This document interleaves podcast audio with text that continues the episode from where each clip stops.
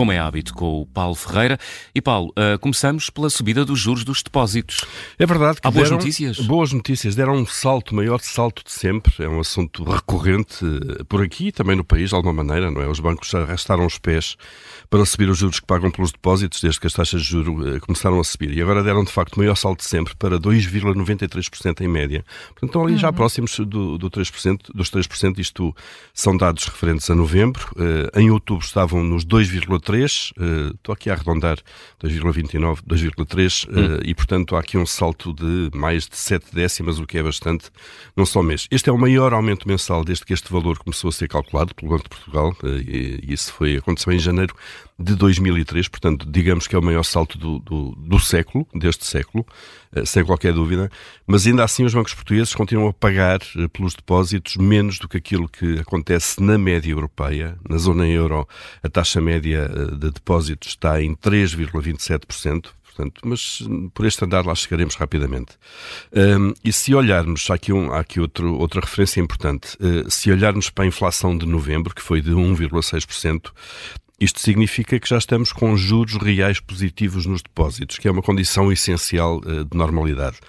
Isto é, é um incentivo à poupança importante para as pessoas deixarem dinheiro no banco. Uh, se ele fica lá a render uma taxa de juro inferior à inflação, é, é um enorme desincentivo à poupança, porque as pessoas preferem gastar agora do que ter um rendimento uh, que daqui a um ano, por exemplo, uh, lhes dará menos dinheiro do que aquilo que o, dinheiro, o mesmo, que aquele montante consegue comprar com a subida de juros. Portanto, um dado importante, este revelado ontem pelo Banco de Portugal, que nos disse também que o crédito à habitação com taxa mista já atingiu 64% dos novos contratos feitos em outubro.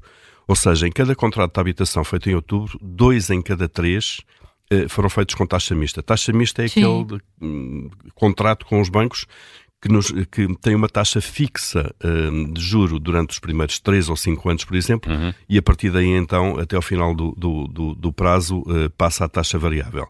Significa que os clientes uh, aprenderam com esta subida rápida de juros tomaram mais cuidado e agora estão, eh, pelo menos durante a fase inicial do empréstimo, a ter, eh, a ter esse cuidado, no fundo, para dormirem mais descansados eh, e fixaram a taxa, portanto, dados importantes do Banco de Portugal. Muito bem. Estamos a 20 dias do Natal e há um estudo, Paulo, sobre a forma como os portugueses estão a encarar esta época de grande consumo, não é? Grande consumo. Compras de Natal. Uh, hum. É um estudo uh, da CTLM, uma empresa especializada em crédito pessoal e crédito ao consumo.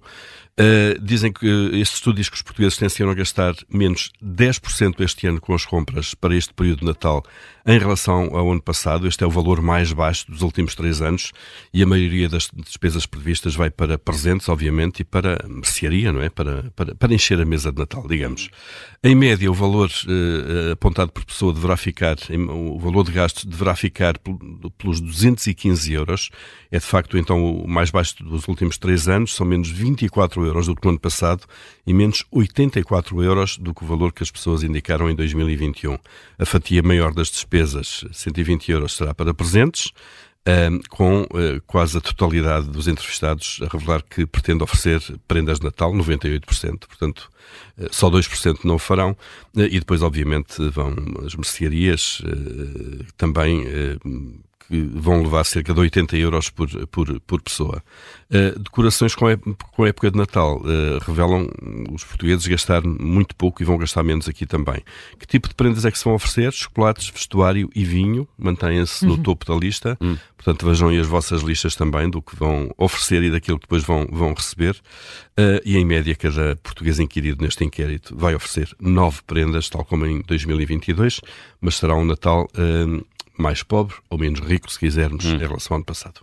Boa moeda, má moeda com o Paulo Ferreira.